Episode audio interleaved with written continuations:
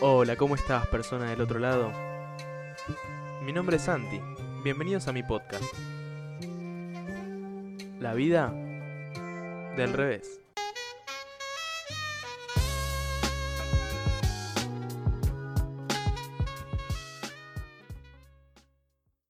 Bueno, sean todos bienvenidos, sean todas bienvenidas. Espero que estén muy bien, todos del otro lado. Eh, yo estoy perfecto, óptimo.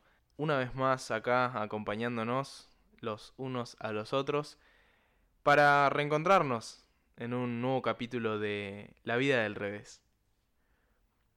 Bueno, espero que todos se encuentren en excelente estado.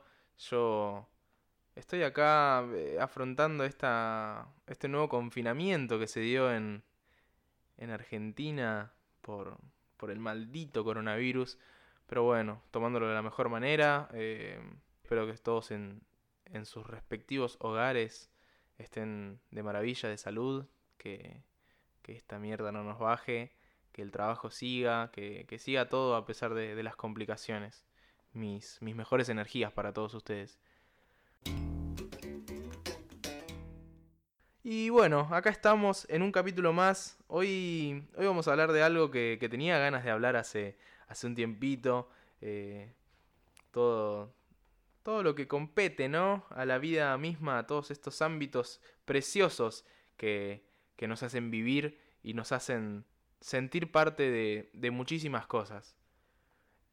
La música, uf, ese ritmo, esas letras, aquellas que te marcaron y que dedicaste o que te dedicaron o que quizás nunca te animaste a dedicar.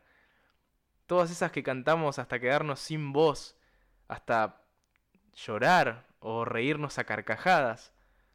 Esas canciones que te hicieron saltar de locura, de alegría, que te hicieron abrazarte hasta con un desconocido en un recital, como si se conocieran de toda la vida.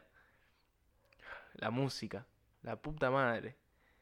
La piel de gallina cuando escuchamos esa canción. Y a veces no sabemos por qué. Simplemente nos llena. Esto es la vida del revés. Qué, cosas, ¿no? Esto de, de la música, cómo, cómo conecta mundos, conecta un montón de cosas. Y quiero arrancar este, este episodio poniendo un punto de quiebre ya desde un principio. ¿Se puede vivir sin música? Y miren, desde mi humilde opinión, desde mi sincera opinión, no se puede vivir sin música. No se puede vivir sin música porque esta es la que la que abre puertas, la que crea mundos, la que despierta nuestra imaginación y, y, muchas veces nos enseña. Yo creo que es muy difícil afrontar distintos momentos de, de la vida de uno, eh, ya sean buenos o malos, eso ya no, no entra en, en la discusión. Sin música se hace muy complicado. La música yo siento que hace muy llevadera muchísimas cosas, muchísimas... Muchísimos momentos, muchísimas cuestiones en, en lo que es nuestra vida cotidiana. Y, y por lo menos en mi caso muchas veces me llevó a afrontar problemas y a buscar salidas, a encontrar respuestas en gente que, hermano, no vi en mi vida, solamente la estoy escuchando a través de YouTube, a través de cualquier aplicación y, y es algo súper loco como una persona con, con su voz, con sus instrumentos, con sus palabras, puede hacernos abrir la cabeza de un millón de maneras distintas. Es algo impresionante y es algo que valoro mucho y por eso siento que los artistas, musicalmente hablando, eh, tienen una parte de nosotros y nosotros tenemos una parte de ellos siempre, siempre acompañándonos. Es es muy bueno, es, es raro también al mismo tiempo porque la música forma personalidades. La música, uno desde que nace, desde que tiene la posibilidad, el don de comunicar, que a lo que en este momento quiero llamar comunicar es transmitir y recibir. en ese momento en el que puede recibir y escucha esas primeras canciones que las escucha en su casa, porque las escuchan sus padres, sus tíos, sus abuelos. A uno lo van formando como persona, van construyendo con sus ritmos, con sus melodías, la actitud de uno, la moda de uno, porque la música tiene muchísimos ámbitos que uno puede ir explorando y que muchas veces cuando uno es chico no llega a todos los rincones de la música, porque quizás sos muy chiquito como para ir a un recital, pero lo escuchás a una banda del género que sea en tu casa y vos lo sentís, pero estoy seguro, estoy totalmente seguro de que cuando vos vayas a un recital a ver tocar a esa banda en vivo, a ver tocar a esa persona solista en vivo, va a ser una experiencia totalmente distinta. Y ahí es cuando tu personalidad, ahí es cuando tu postura sobre todo el mundo como lo conocías va a cambiar. Y no estoy siendo exagerado, no estoy siendo exagerado para nada porque es así. Es así porque la música trasciende un montón de puertas, rompe, transforma culturas, formas de pensar. Y, es muy, muy importante la música en nuestras vidas para, para llegar a formar una personalidad, para ser, para ser las personas que somos hoy en día, ¿verdad? La música sabe transmitir. Si bien esto no está presente en todos los artistas, en todas las bandas que hay hoy por hoy, muchas de ellas, la mayoría, saben transmitir algo y nos transportan, saben transportarnos.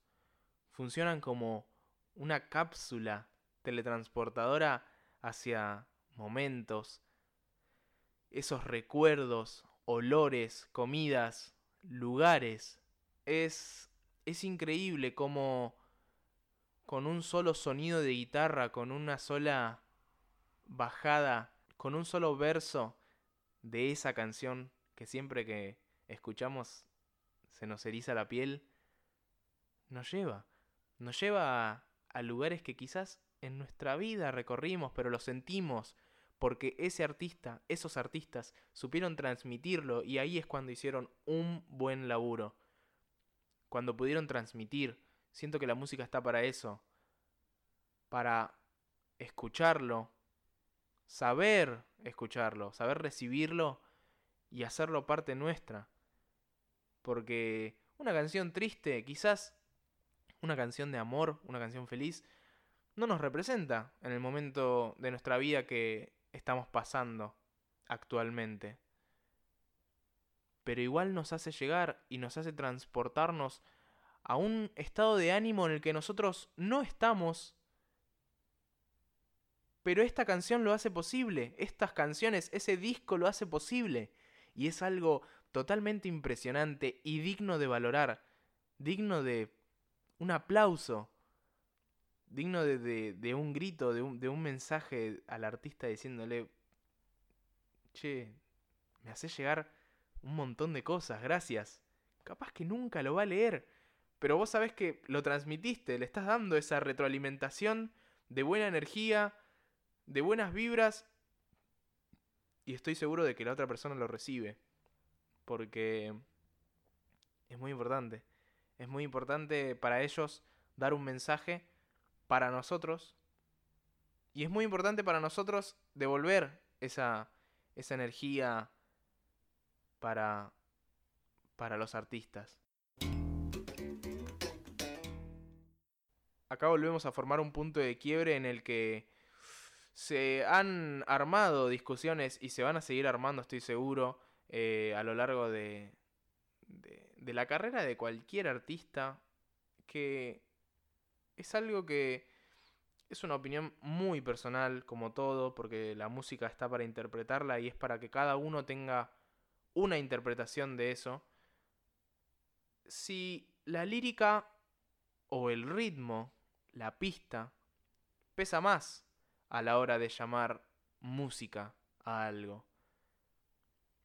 Como decía hace un momento, esta manera que tienen los artistas, las bandas, de transmitir algo, muchas veces no es por la letra. Quizás es simplemente por el ritmo. Si no, la música o sería solo lírica o sería solo pista.